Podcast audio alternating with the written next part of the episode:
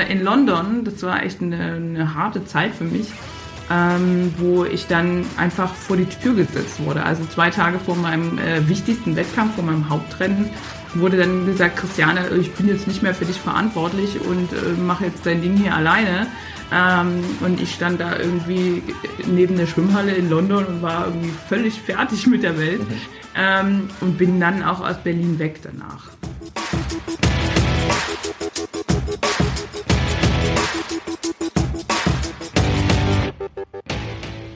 Herzlich willkommen zum Mental Performance Podcast, deinem Podcast für Mindset und Mentaltraining.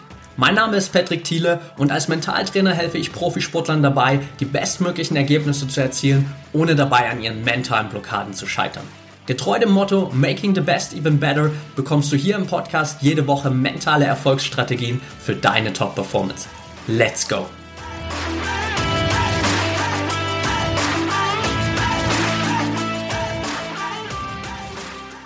Welcome back hier im Mental Performance Podcast. Heute mit Christiane Repper. Schön, dass du dabei bist, Christiane. Ja, danke für die Einladung. Ich freue mich.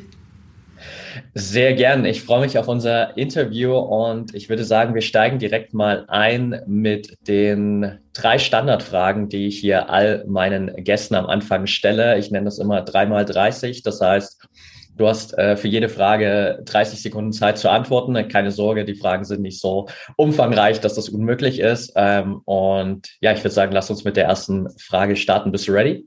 Ja, ich bin schon ganz aufgeregt. Unter Druck. ja. Okay, erste Frage. Was sind gerade drei Dinge, für die du besonders dankbar bist? Für meine Gesundheit, für meine Familie und für meinen neuen Job.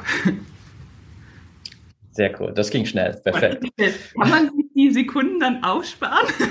hat, hat, hat tatsächlich noch niemand nachgefragt, aber ja, vielleicht, vielleicht schon, ja. okay, zweite Frage. Ähm, müssen wir tatsächlich bei dir ein bisschen umfangreicher gestalten, weil normalerweise würde ich dich fragen, was begeistert dich so sehr an deinem Sport, da du allein schon Jahre in deiner Karriere ähm, in vielen verschiedenen Disziplinen unterwegs warst, passt das nicht so richtig. Deswegen würde ich einfach mal sagen, was hat dich vor allem auch so begeistert am Leistungssport? Das wäre jetzt eine komplett andere Frage. ja.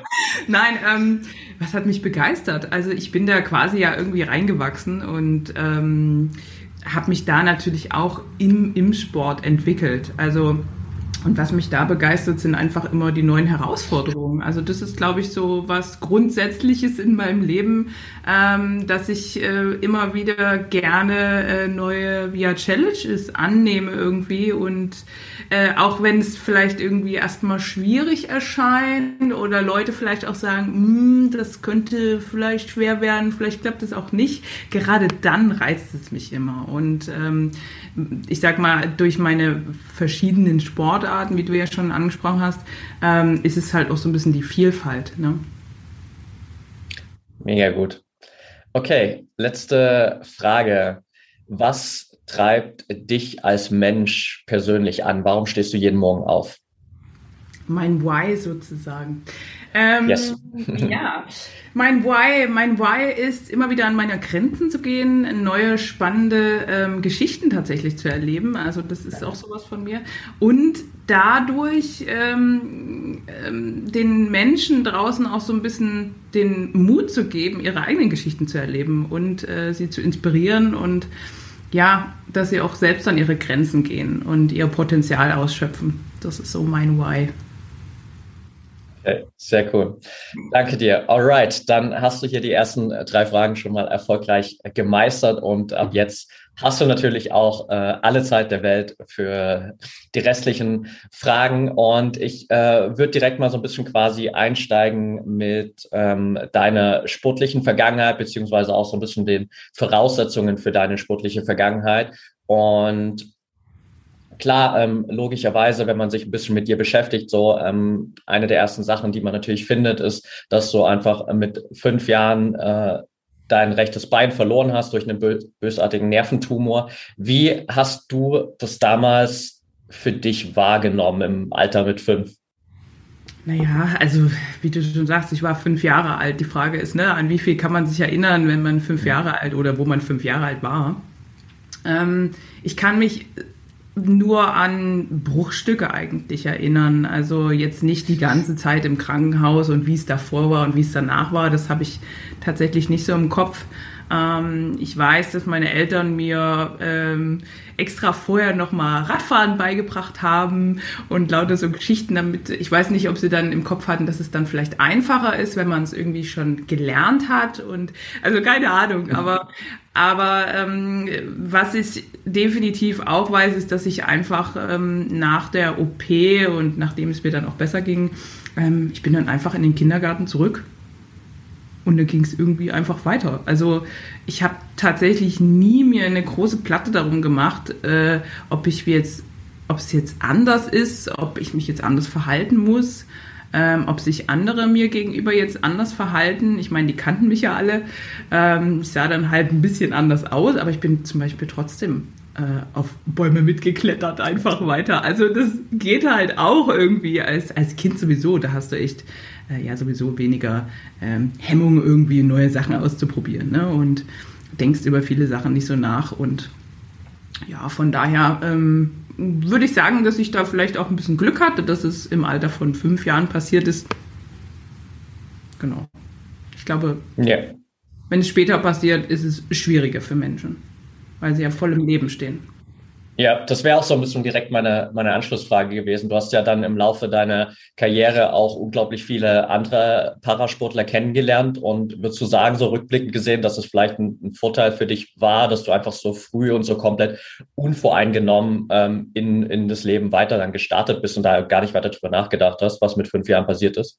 Ja, tatsächlich schon. Also ich, wie gesagt, ja, ich, ich habe wirklich viele, viele Leute kennengelernt, auch viele Sportler und die haben ja ihre Behinderung irgendwie durch so viele verschiedene Art und Weisen ähm, bekommen. Ich weiß nicht, wie man das nennt. Und ähm, und äh, die hatten natürlich auch, die waren natürlich auch in ganz verschiedenen Altersschichten äh, dann irgendwie unterwegs gerade. Und äh, ich würde schon sagen, dass man, dass man es ein Stück weit einfacher hat, wenn, wenn es denn passieren muss, ähm, dass, äh, dass es irgendwie, dass man damit aufwachsen kann ähm, anstatt dass man eben das Leben vielleicht komplett umstellen muss. Ich würde zwar auch sagen, dass ich, ich habe ja, ich, ich sage immer, ich habe halt nur ein Bein, mehr ist es ja auch nicht. Also ja. ich kann ja, also ich kann alles machen und äh, wenn ich jetzt zum Beispiel dann aber im Rollstuhl sitze, dann ist es schon wieder was anderes. Der kann natürlich auch äh, viel machen, aber trotzdem hat er immer noch andere Barrieren, als, als ich die habe. Und ähm, ja, von daher, ich würde schon sagen, dass es so ist. Ja, super spannend und vielleicht sind es auch so kleine Details, die, die mir auffallen jetzt, weil ich mich in den letzten Tagen auch so viel natürlich so ein bisschen mit deiner Story beschäftigt habe, dass du auch ja schon äh, in vielen anderen Interviews gesagt hast. Im Prinzip geht es ja auch immer darum, einfach mal zu schauen, was, was habe ich noch so. Und auch gerade so die, die Aussage, die du gerade gesagt hast, ich glaube, viele tendieren natürlich in der Situation einfach dann auch zu sagen, so, mir fehlt ein Bein. Und du hast gerade, glaube ich, auch sehr bewusst gesagt, so, ich habe halt ein Bein. Ja, das ist auch immer, ich finde es immer ganz witzig, wenn, wenn, wenn ich auf Kinder treffe, auf Kleine, die dann irgendwie sagen, guck mal, Mama, die hat kein Bein. Oder sage ich mal, doch, eins. Nein, also äh, ich sehe das wirklich so, weil ich, ich kann halt wirklich alles machen. Ich meine, es liegt vielleicht auch so ein bisschen an meiner Persönlichkeit, dass ich wirklich auch alles irgendwie ausprobieren möchte. Ähm, aber ich komme irgendwie selten an den Punkt, wo ich sage, das kann ich jetzt gar nicht. So, weil es ist auch heutzutage echt einfach schon viel möglich. Definitiv. Und am Ende wahrscheinlich, ja, ähm, ohne das jetzt mir irgendwie herausheben will, mich da in die Situation rein zu versetzen, ähm, ist es ja aber auch zu einem gewissen Teil einfach auch eine, eine Kopfsache. Klar gibt es gewisse Behinderungen, wo man einfach größere Einschränkungen vielleicht noch hat und wo gewisse Dinge einfach nicht möglich sind. Aber auf der anderen Seite ähm, schränken wir uns vom Kopf her wahrscheinlich dann automatisch schon so ein bisschen ein, weil wir vielleicht glauben, okay, das und das ist jetzt nicht mehr möglich und du einfach daran gegangen bist und für dich direkt sagst, ja, ich glaube schon, dass das noch geht, dass ich weiterhin auf Bäume klettern kann und dass ich dieses machen kann und dass ich jenes machen kann. Und dann hat man natürlich auch einfach äh, ein ganz anderes Potenzial, das auch wirklich umzusetzen. Ja, das würde ich auf jeden Fall auch bestätigen. Also äh, ich kenne ja auch wirklich Leute, denen, also denen, denen geht es allen nicht schlecht, ne? Das würde ich jetzt mir gar nicht herausnehmen, aber von, von den körperlichen Voraussetzungen ähm, haben sie es schon deutlich schwerer als ich. Es gibt ja auch Leute, die haben keine Arme und, und äh, dann nur ein Bein oder so. Also es gibt ja wirklich äh, alles, was man sich vorstellen kann. Und selbst die kriegen irgendwie gefühlt alles hin. Also es ist wirklich sehr viel möglich und es äh, hängt äh, ja auf jeden Fall am Kopf. Ja, passt auf jeden Fall super natürlich auch zum generellen Thema des Podcasts hier. Und äh, da können wir, glaube ich, gleich auch noch ganz, ganz viele Erfahrungen deiner deine sportlichen Karriere so ein bisschen aufarbeiten. Lass uns vorab nochmal so ein bisschen quasi einsteigen mit deinem Weg in den Leistungssport. Wann war für dich so der Punkt, wo du gesagt hast, da will ich jetzt wirklich so ein bisschen, ja, sagen wir mal, all in gehen und schauen, was da auf Leistungsebene wirklich geht? Naja, also so richtig all-in gehen hatte ich eigentlich erst 2000, äh, jetzt muss ich gerade überlegen, wann habe ich Abi gemacht? Ich glaube 2006 oder 2007, ähm, wo ich mich äh, entschieden habe, dass ich nach Berlin gehe nach dem Abitur ähm, und da einfach noch mehr trainieren kann, äh, mein Studium dann auch anfange.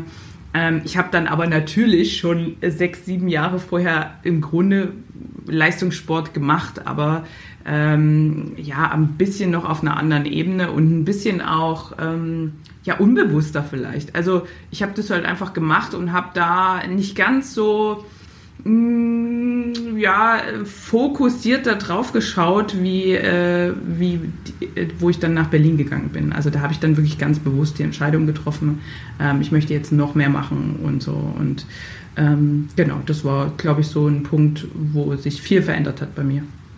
Ja, das war dann nach dem Wechsel auch zum Schwimmen. Also du hast ja im, im Skisport, glaube ich, begonnen, wenn ich das so richtig mitbekommen habe, und bist dann zum Schwimmen gewechselt, so als, als erster Wechsel sozusagen. Ja, ja, ja also äh, was heißt Wechsel? Ich habe, also das Skifahren, das wird immer so, ich weiß nicht, irgendwie in der Presse wird da immer so geschrieben, dass das so meine vierte Sportart ist, aber mhm. das war für mich quasi eher wie Freizeitsport. Also ähm, viel mehr ging auch damals gar nicht, vor allem hier in Dresden.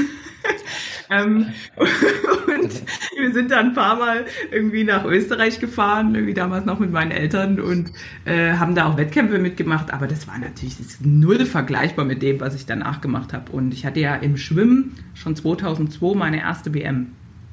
Mhm. Also da habe ich ja aber auch schon äh, viel zu Hause trainiert nach der Schule und dann bin ich auch irgendwann an den Bundesstützpunkt äh, oder an den Landesstützpunkt gekommen hier in Dresden, äh, wo ich dann auch mit den äh, Sportschülern zusammen trainiert habe. Das war aber alles, würde ich jetzt noch sagen, vor dieser Zeit, wo ich dann wirklich gesagt habe, ähm, jetzt geht's mal richtig los. Okay, super spannend, ja. Äh, ja, Skisport in, in Dresden ist ein bisschen schwer möglich. Ich bin ja auch, ich bin ja in der Nähe von Altenberg aufgewachsen, so man kann da so ein paar äh, Hänge schon runterrutschen, so, aber so auf professioneller Ebene wird es auf jeden Fall ein bisschen schwierig, ja. ja. Jetzt hast du ja im Schwimmsport auch dann das Ganze nicht gerade unerfolgreich äh, bestritten. Du hast direkt äh, bei deinen ersten Olympischen Spielen zwei äh, Bronzemedaillen äh, geholt oder bei den, bei den Paraspielen sozusagen hast dann aber trotzdem nach zwölf Jahren im Schwimmsport gesagt, okay, that's it. Ähm, jetzt, jetzt wechsle ich die Sportart nochmal. Warum dann nochmal dieser Cut, obwohl du ja schon durchaus sehr erfolgreich warst? Hm, naja, diesen Cut habe ich gemacht, äh, eigentlich so ein bisschen mh, hm, unfreiwillig. Also ich hatte ich habe 2011 nochmal den Trainer gewechselt in Berlin, weil ich da mm, ja, mich nochmal weiterentwickeln wollte und mir da auch sehr viel erhofft hatte. Und das wurde dann, naja, also es wurde schon auch, wir haben ein gutes, wir haben gut zusammengearbeitet, aber es war irgendwie auch auf der anderen Seite ein bisschen ungesund. Also ähm, der, ich glaube, er stand auch sehr unter Druck, weil ich dann irgendwie die erste Sportlerin war, die ähm, also seine Sportlerin, die zu den Paralympics äh, fährt und sich da nominiert hat. Und äh, dann ging das schon echt so ein bisschen in die Richtung, äh, ja, so mentale Misshandlung. Das, das würde ich schon sagen. Also, es war echt krass. Es ging irgendwie nur noch um Gewicht, es ging nur noch ums Abnehmen. Jeden Tag wurde man irgendwie äh, auf die Waage gestellt und zusammengeschissen, wenn mal ein paar Gramm zu viel drauf waren und lauter so Sachen. Und das ist dann einfach eskaliert äh, in London. Das war echt eine, eine harte Zeit für mich. ähm, wo ich dann einfach vor die Tür gesetzt wurde. Also zwei Tage vor meinem äh, wichtigsten Wettkampf, vor meinem Hauptrennen, wurde dann gesagt, Christiane, ich bin jetzt nicht mehr für dich verantwortlich und äh, mache jetzt dein Ding hier alleine. Ähm, und ich stand da irgendwie neben der Schwimmhalle in London und war irgendwie völlig fertig mit der Welt ähm, und bin dann auch aus Berlin weg danach. Ähm, und habe mit Schwimmen komplett aufgehört. Also ich habe eigentlich mit Sport komplett aufgehört, ein Jahr ähm, weil ich einfach, weil es mir echt nicht gut ging. So. Und dann habe ich angefangen, wieder neuen Mut zu fassen. Ich hatte dann, das ist auch echt, das ist auch irgendwie eine krasse Geschichte. Ich hatte dann ähm, irgendwie 2013 öfters mal bin ich aufgewacht, weil ich geträumt habe, dass ich bei den Paralympischen Spielen in Rio 2016 ähm, ganz oben auf dem Podest stehe und Gold gewinne. Und ich wusste aber gar nicht, in welche Sportart. Das habe ich aber geträumt. Und dann habe ich gedacht, ach Mensch, Christiane, also wenn du das jetzt schon hier so ein paar Mal geträumt hast, dann muss ja da irgendwie was, was, was drin sein. Ähm, und ähm, ja, äh, und dann habe ich gedacht, okay, zum Schwimmen möchte ich nicht zurück. Das kann ich mir nicht vorstellen. Und dann habe ich einfach mal so ein bisschen geschaut, was es noch für Sportarten gibt und ob mir da was gefällt, was liegt. Und über Umwege, das wäre jetzt auch irgendwie zu lang zu erzählen, ähm, bin ich dann irgendwie zum Handbiken gekommen. Ja, und sehr schnell angekommen.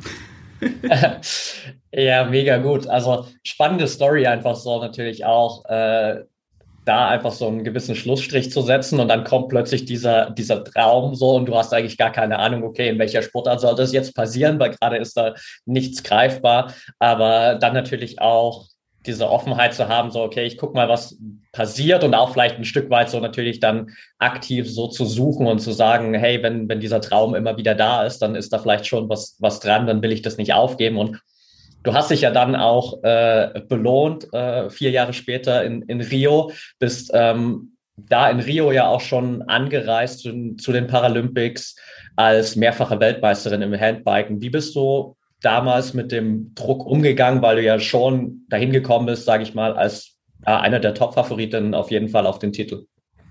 Ja, also das war schon eine andere Rolle, als wie ich es vom Schwimmen kannte. Beim Schwimmen war ich irgendwie immer so die Dritte äh, und wollte nach vorne und irgendwie hat es aber immer nur bis zum dritten Platz gereicht. Und dann beim Handbiken bin ich ja schon direkt im ersten Wettkampfjahr 2014 bin ich irgendwie völlig überraschend Weltmeisterin im Straßenrennen geworden, ähm, wo ich dann auch erstmal dachte, oh krass, das hätte ich jetzt gar nicht so gedacht. Und ähm, ja, und 2016 war eigentlich echt ein Jahr, da hatte ich boah, viele Ups und Downs irgendwie. Also da hatte ich echt mit verschiedensten Sachen irgendwie zu kämpfen und hätte eigentlich, ich habe mir so einen Druck gemacht ähm, und hätte, also das hätte auch echt schief gehen können. ähm, aber, aber irgendwie, ähm, ich, also ich arbeite ja auch viel mit Mentaltraining und ich habe mir ähm, ich habe mir da einfach so diese Vision gebaut, äh, wie ich da stehe auf dem Podest und rechts und links schaue, was da passiert, wie ich mich fühle.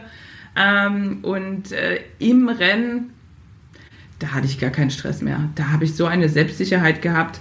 Ähm, das war so eines der besten Rennen, glaube ich, auch meines Lebens, weil das war ein richtig hartes Rennen.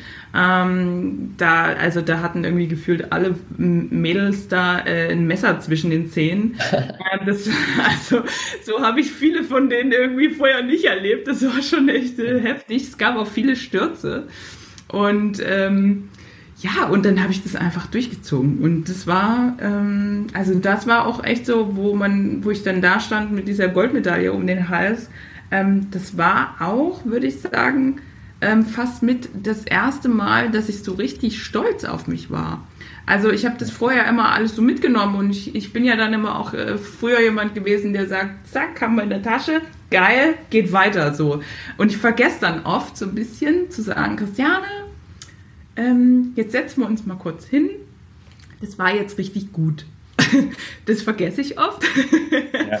Sondern ich renne dann immer direkt weiter, so nächstes Ziel, nächstes Ziel, nächstes Ziel. Ähm, und da habe ich wirklich gedacht, wow, das, das ist jetzt wirklich eine krasse Leistung. Und ähm, da steht für mich die Medaille so nicht wirklich im Vordergrund, sondern eher so dieser Weg dahin. Und das habe ich halt gesehen. Das, was so, was ich bis dahin eben auch alles erlebt habe und was ich da so durchgemacht habe. Und äh, das hat mich da sehr stolz gemacht. Ja, ist natürlich wahrscheinlich auch einfach eine unglaublich, sage ich mal, motivierende Story, gerade wenn du jetzt anfängst mit dem, was du vorher gesagt hast, mit dem, ja, vielleicht doch etwas harten und ungewollten Ende deiner Schwimmkarriere da in London und dann vier Jahre später plötzlich in einer komplett anderen Disziplin in Rio ganz oben zu stehen, ist natürlich auch eine, eine unglaublich tolle Reise, die du dann auch wertschätzen darfst in dem Moment. Ja, auf jeden Fall. Also das war wirklich ein ganz tolles Erlebnis. Hast du mit dem Mentaltraining für dich dann auch erst in dieser Phase begonnen, in Vorbereitung auf Rio, oder war das schon früher immer ein Teil deines Trainings? Ähm, das war schon eine ganze Weile Teil meines Trainings. Ähm, ich habe in der Schwimmzeit oder Schwimmerzeit, da habe ich mich immer so ein bisschen von Sportpsychologe zu Sportpsychologe gehangelt, ähm, äh, sage ich mal. Ähm, und hatte aber immer das Gefühl, dass mir eigentlich keiner so richtig helfen kann. Also ähm, und irgendwie, dann saß ich da immer in diesen Sitzungen, musste dann irgendwie über meine Vergangenheit reden und über meine Familie und bin dann immer raus und dachte, hm, ja, weiß ich jetzt auch nicht, irgendwie hilft mir das jetzt nicht wirklich. So, und äh, dann habe ich jemanden kennengelernt, das war, glaube ich, auch so 2011, ähm, auch über Zufälle, es gibt keine Zufälle, ähm, und, ähm, und der machte so Hypnosetraining. Ähm, mhm. Und äh, natürlich also als Metallcoach. Und der hat mit mir dann ein paar Sitzungen gemacht. Und dann war das Problem, weswegen ich eigentlich zu diesen Sportpsychologen gegangen war, war weg. Ähm, und, ähm, und dann habe ich eben angefangen, vermehrt damit zu arbeiten und ähm, mich selbst äh, in die, in die Selbsthypnose zu bringen und da mit durch verschiedenste Techniken äh, Dinge zu bearbeiten und ähm, Visionen zu schaffen, ähm, Bilder zu schaffen, ähm, Energieaustausch mit den Menschen zu machen und lauter so Sachen.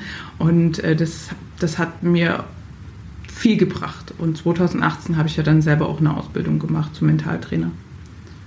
Genau. Ja, super spannend. Also gerade das, was du natürlich auch äh, vorher schon gesagt hast, auch in Vorbereitungen auf Rio einfach diese Vision aufzubauen und das halt noch ein bisschen größer zu machen, das jetzt nicht nur bei diesem Traum zu belassen, den du vielleicht vorher hattest, sondern da wirklich auch reinzugehen und sagen, okay, ich gehe jetzt mal wirklich aktiv in dieses Gefühl rein, wie fühlt sich das an, da oben auf dem Treppchen zu stehen oder auch im Wettkampf irgendwie wirklich alles aus mir rauszuholen und mich für diese, für diese Reise zu belohnen über diese vier Jahre dahin, äh, ist halt, glaube ich, einfach ein Tool, was unglaublich wertvoll sein kann für jeden Sportler. Vor allem natürlich, wenn man merkt, so dass gerade der äußere Druck einfach irgendwie immer größer wird und äh, dass da auch vielleicht im, im Außen ganz vieles da ist, was sich tendenziell auch negativ auf die eigene Leistung auswirken könnte.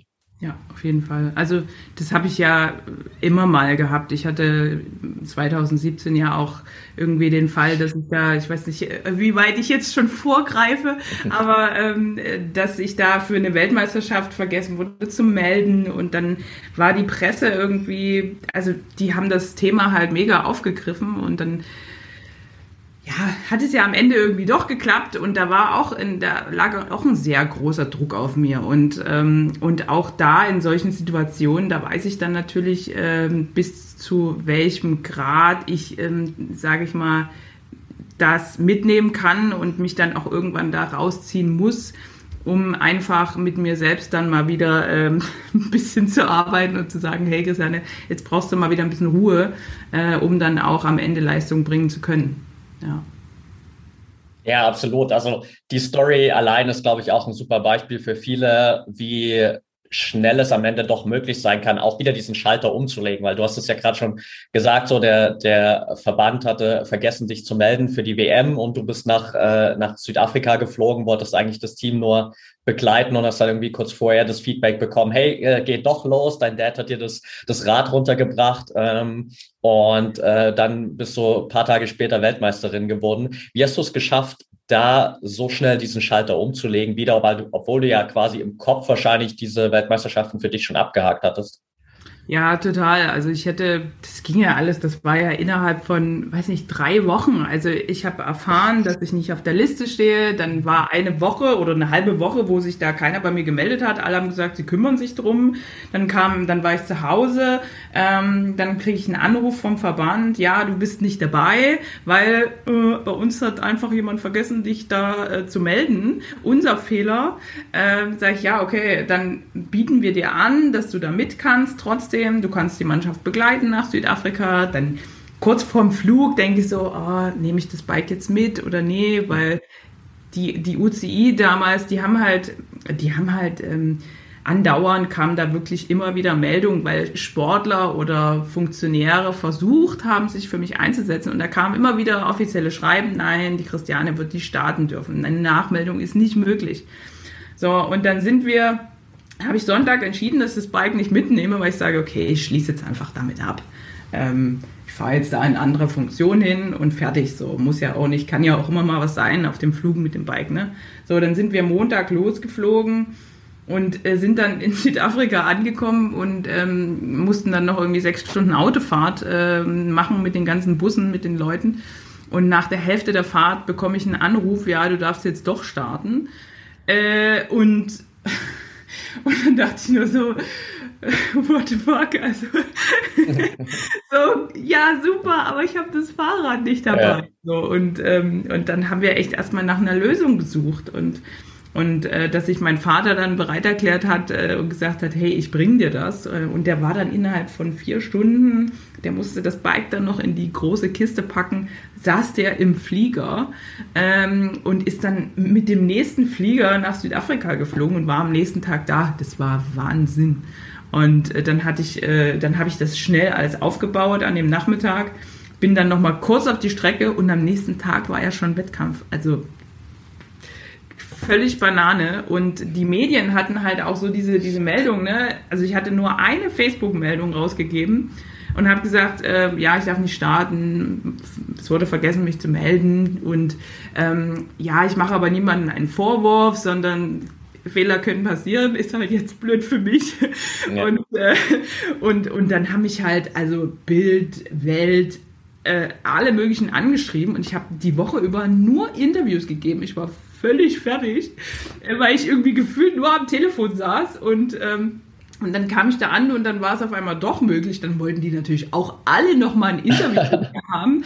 Und dann musste ich auch irgendwann sagen, ich muss jetzt mal einen Cut machen, weil ich muss mich jetzt, ich habe vorher gesagt, ich kann zweimal Gold gewinnen und jetzt kann ich starten, jetzt muss ich aber auch Gold gewinnen. So. Und ähm, jetzt muss ich mich einfach mal wieder fokussieren, weil ich konnte da in Südafrika schon, ich konnte nicht mehr, nicht mehr schlafen. Ich konnte nur noch, ich habe mir abends immer so eine Schlaftablette reingepfiffen, weil ich völlig am Anschlag war. Weil dann von der Mannschaft kam dann auch irgendwie Druck, weil dann gesagt wurde, ja, du bist ja blöd, du hast dein Fahrrad nicht mitgenommen. Da habe ich gesagt, ey, du wärst gar nicht mitgeflogen, du Heinz. Also, ne, also das sind dann halt so Sachen und auch, dass mein Vater dann kam, das kam dann auch nicht bei jedem so gut an, äh, was ich dann auch nicht so richtig verstehe, weil es ging ja da irgendwo auch ähm, ja darum, da, dass ich da diesen Sport machen kann und diese Medaille holen kann. Ne? Also, aber die sind da eben auch, ja, ist schwierig manchmal. Und äh, mit diesem ganzen Druck muss man halt umgehen. Ne? Und ähm, ja, ich hatte ja gut trainiert, und äh, ich weiß, äh, wenn es hart auf hart kommt, dann bin ich halt auch da. So. Und das war ich. Sehr cool. Äh, hast du für dich da gerade in, in diesen Phasen irgendwie auch so eine, naja, nenne ich mal, spezielle Routine, um wirklich den, den Fokus für den Wettkampf nochmal zu setzen? Weil wenn ich mir das gerade vorstelle, so das, was du gesagt hast, so komplett durch, irgendwie schlafen nur noch mit, mit Tabletten und der ganze Druck von außen und erst geht's nicht und dann geht's plötzlich doch und dann äh, keine Vorbereitungszeit mehr. Äh, und trotzdem musst du dann da sein. Hast du dann für dich so nochmal eine spezielle Routine oder auch so Mentaltrainingstechnik, wo du sagst, okay, das hilft mir wirklich dann nochmal alles auszublenden und den Fokus zu setzen für mich? Ja, also was ich eigentlich immer versuche vor wirklich wichtigen Rennen, ähm, und das war ja die WM und wir waren, ähm, ich glaube, das Jahr oder zwei Jahre davor waren wir schon mal da ähm, auf der Strecke. Ähm, und was ich immer mache, ich nehme immer meine GoPros mit und ich mache immer von der Strecke ein Video. Ähm, ich fahre das immer ab, ähm, guck mir auch äh, Schlaglöcher an und so, ganz wichtig.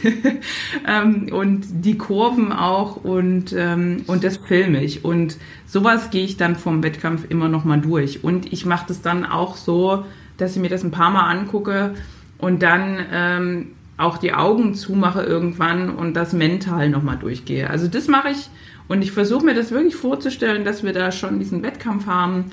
Und dann bin ich auch so ein bisschen freaky. Ich bin dann auch so, okay, was könnte passieren? Oder da, da musst du drauf achten, da musst du drauf achten. Also das ist schon sehr ja, detailliert, was ich da vorher alles mache.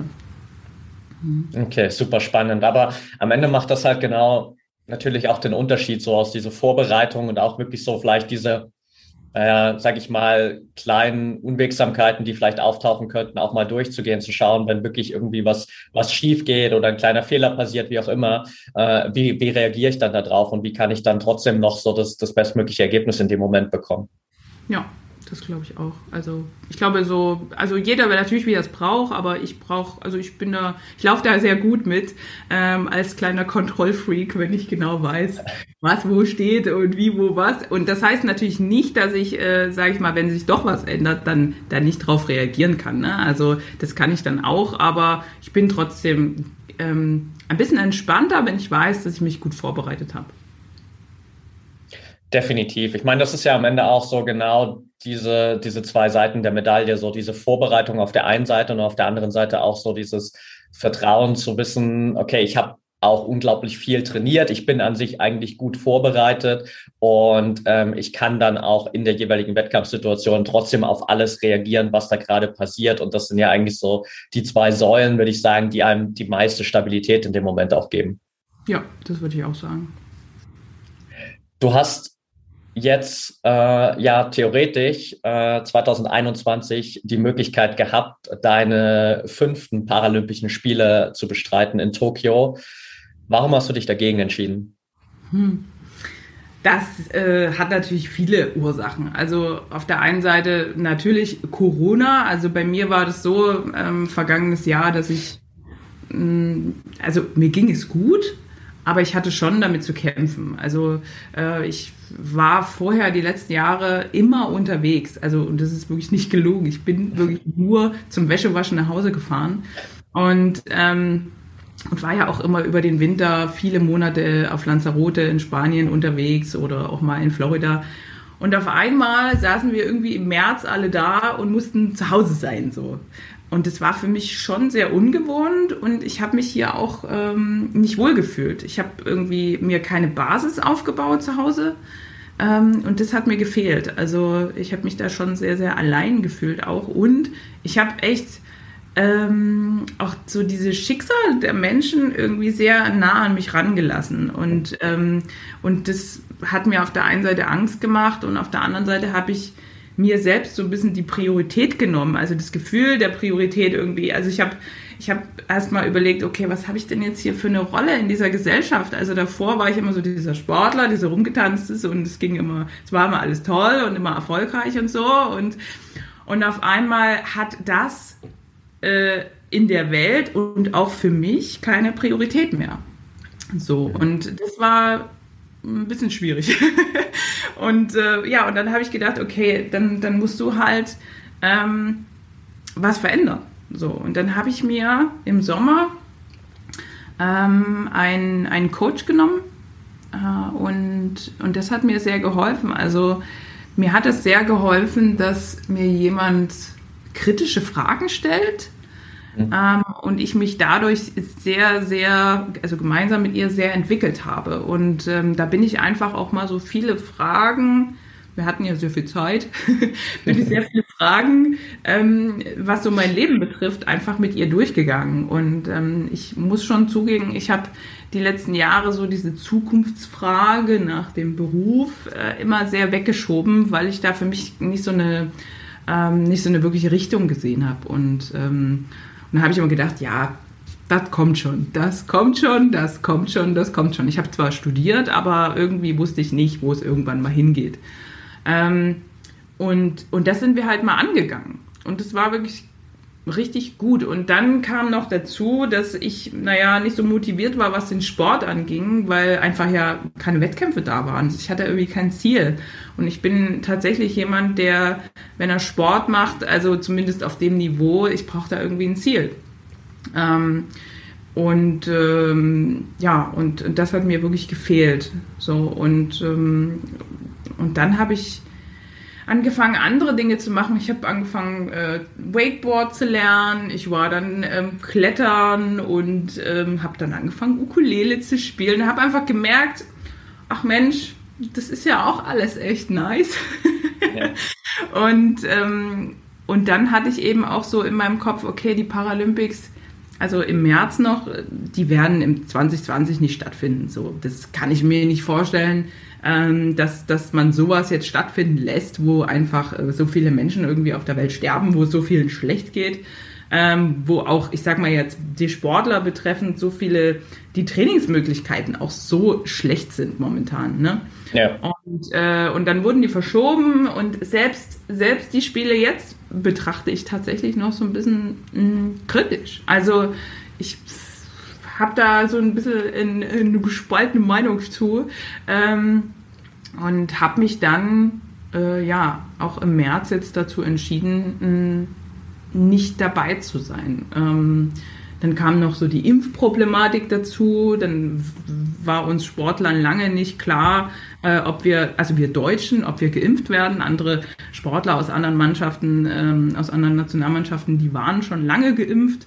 Ähm, dann hast du aber immer auch so diesen Gedanken, und ich weiß, dass es viele Sportler haben, ja, ich bin jetzt nicht wichtiger als jemand, der irgendwie Priorität, äh, Prio-Gruppe 1, 2 oder 3 ist. So, ich bin eigentlich nicht wichtiger, aber ich möchte eben auch nicht durch die, durch die Welt fliegen und diese ganzen Wettkämpfe machen müssen und das musst du eben, ähm, ohne einen Schutz. So, und dann war erst Ende April wurde dann gesagt, ja, jetzt werdet ihr geimpft irgendwie. Ähm, und da habe ich irgendwie gesagt, ich habe so das Gefühl, dass wir Sportler ähm, eigentlich so das letzte Glied in der Kette irgendwo sind. Es geht, ich meine, es ging immer äh, wahrscheinlich hauptsächlich ums Geld, aber in diesem Jahr wird es mir äh, so richtig deutlich, dass es eigentlich nicht um uns Sportler geht und um die Sicherheit von uns Sportlern.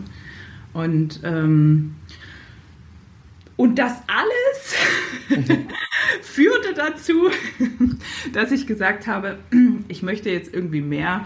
Die Sportwelt, das wird mir irgendwie zu klein.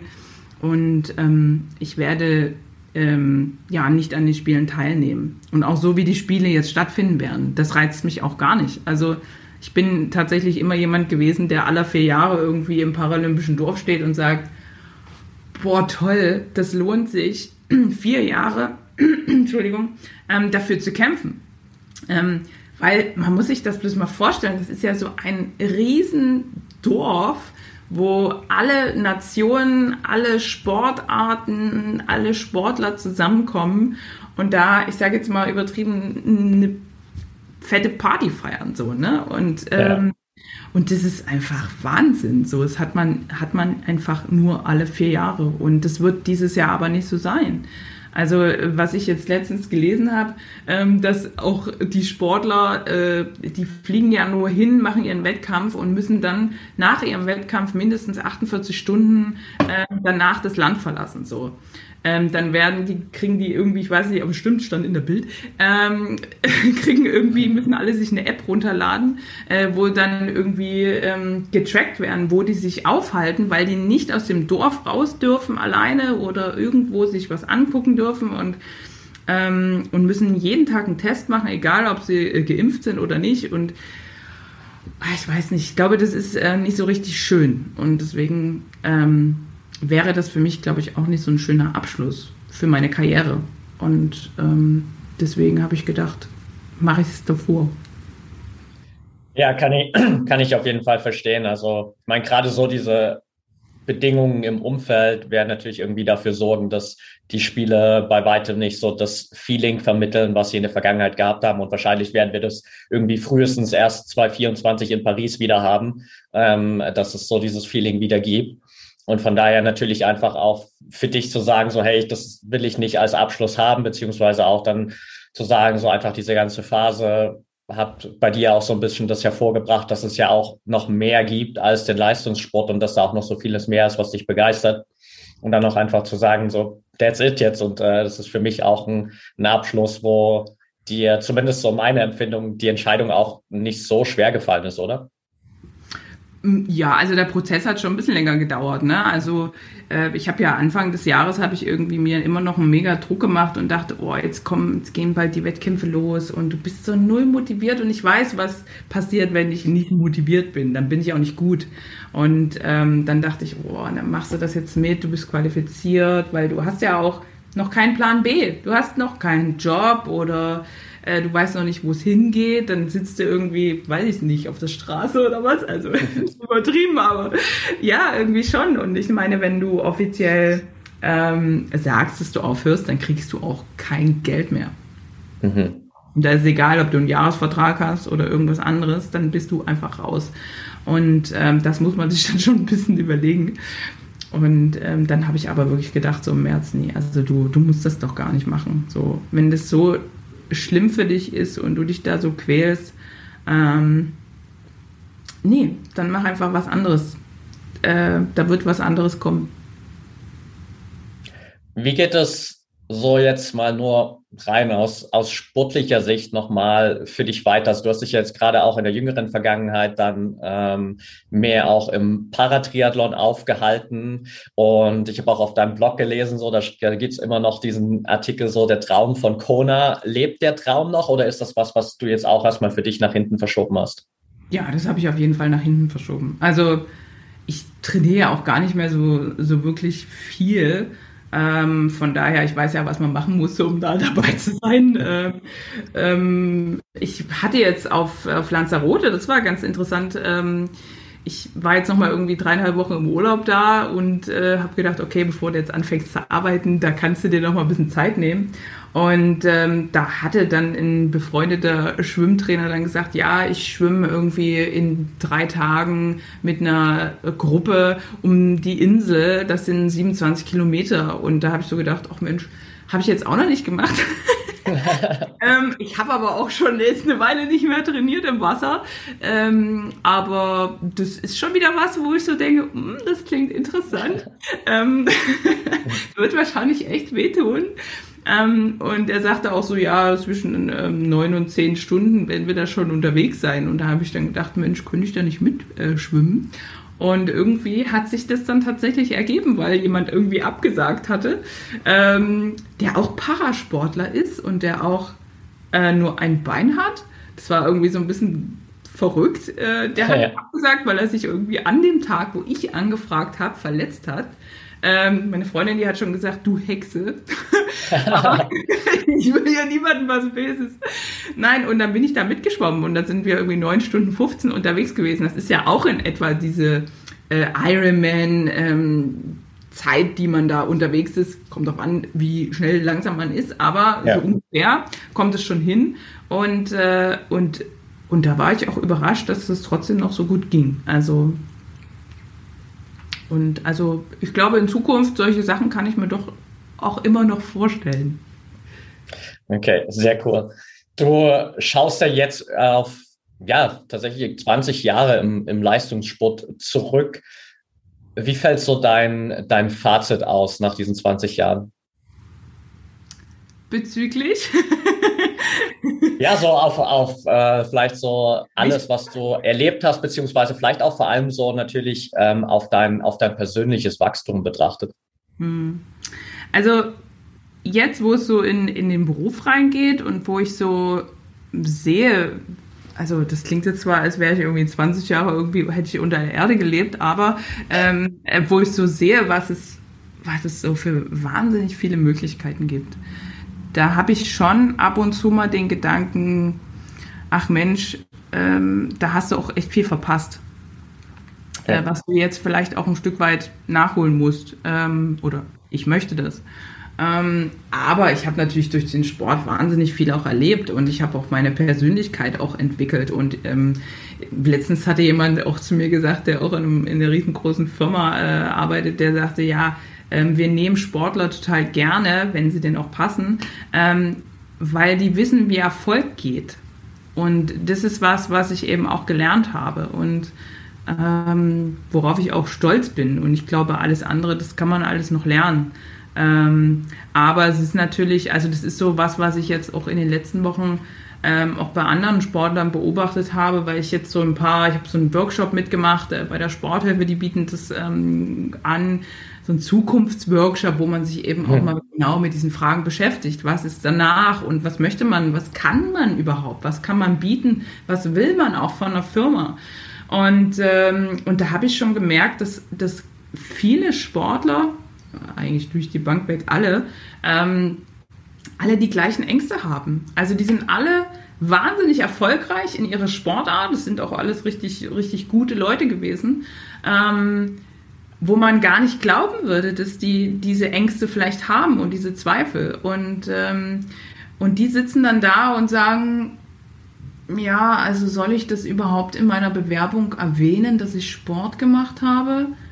Wo dann also, hä? Also das klingt jetzt so, als ob du diesen Sport irgendwie als so, so negativ betrachtest, ne? Oder als was Negatives siehst und das ist es ja gar nicht. Und ähm, die sind da einfach, ich glaube, dass das äh, noch so ein bisschen dass es sowas mehr geben sollte, solche Workshops für Sportler, dass man sagt, okay, man, dass man die Sportler wirklich damit, ähm, dass sie sich damit auseinandersetzen müssen, was eben danach kommt und was sie wollen, damit sie dann nicht einfach so dastehen und sagen, und jetzt, ähm, weil das ist schon eine, ja, das ist schon eine Riesenwand, vor der man dann irgendwie steht. Und ich sag mal, ich bin jetzt 33 und ich, ich habe tatsächlich, wenn ich mir diese ganzen Stellenangebote am Anfang durchgelesen habe, die so da sind, dann kriege ich schon echt Angst, weil ich denke, boah, ich habe gar keine Berufserfahrung.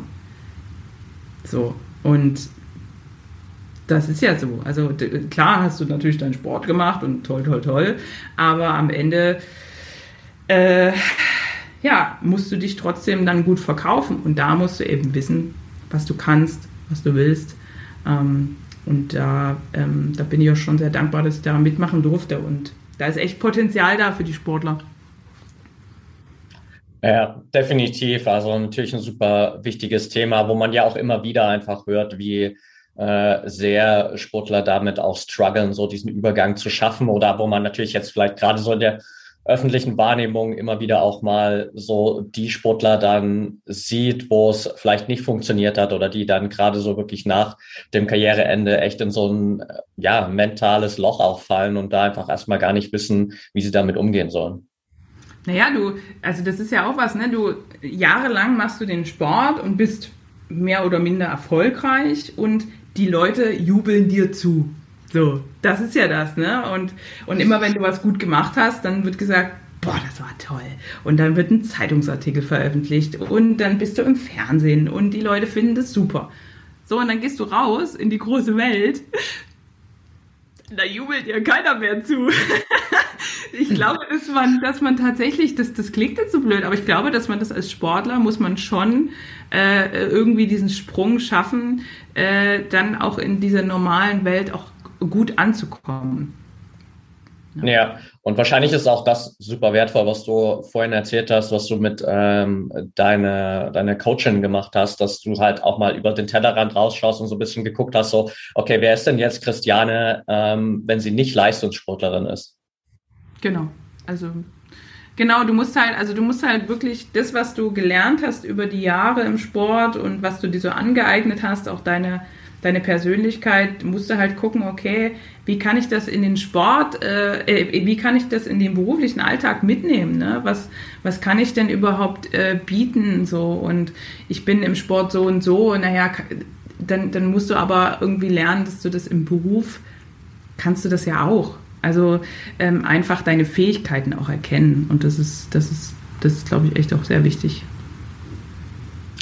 Sehr cool. Alright, Christiane, lass uns mal so ein bisschen quasi hier in Richtung Ende kommen, auch ähm, wenn ich hier definitiv das Gespräch noch irgendwie zwei Stunden weiterführen könnte, super angenehm ist, äh, dir zuzuhören.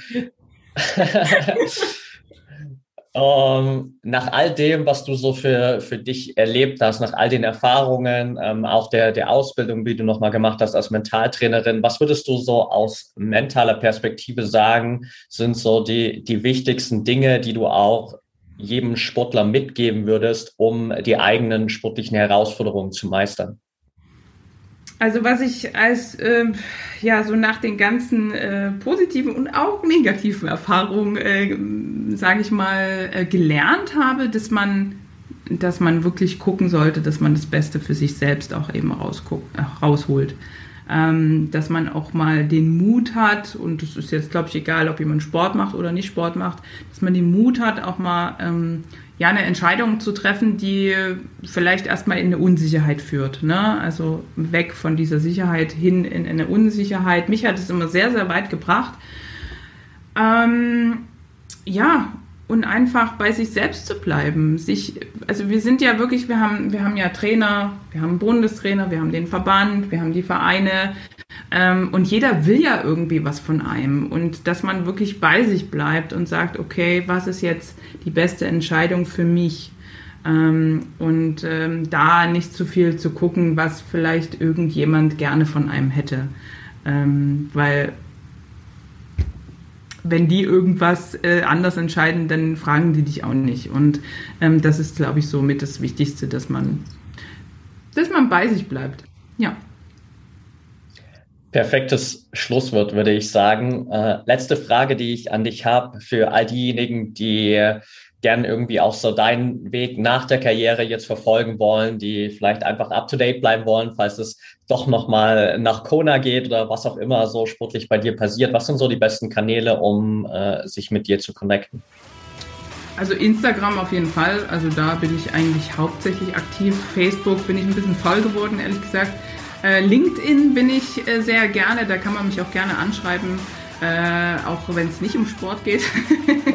mein Leben geht ja auch äh, um mehr als nur Sport. Und äh, ja, ansonsten Instagram. Okay, perfekt. Dann äh, packe ich das auf jeden Fall mit in die Show Notes und dann äh, bedanke ich mich auf jeden Fall mega für deine Zeit. Es hat super viel Spaß gemacht und danke natürlich auch für deinen ganzen Input hier. Danke für das Teilen deiner Erfahrungen, auch nicht nur die ganzen Höhen zu teilen, sondern auch ähm, über all das mal zu sprechen, was halt nicht so gut gelaufen ist oder wo du Schwierigkeiten für dich hattest, weil ich glaube, das sind einfach natürlich die Momente, wo jeder, der das hier anhört, nochmal am allermeisten lernen kann und sich auch vielleicht am allermeisten damit identifizieren kann, weil wir alle wissen, dass es nicht immer nur irgendwie alter Sonnenschein ist, sondern dass es eben auch mal Phasen gibt, wo es schwieriger ist und umso wertvoller ist es dann einfach von, von Menschen zu lernen, die das schon gemeistert haben und das auf so eine teilweise ja auch grandiose Art und Weise getan haben, wie du das gemacht hast. Also danke dir. Ja, ich danke dir und ich wünsche dir weiterhin viel Erfolg mit deinem Podcast und dass du ja, viele Menschen erreichst damit. Vielen Dank. Dann liebe Grüße in die Heimat, muss ich ja fast schon sagen, nach Dresden. Ähm, und bis bald. Mach's gut, Christiane.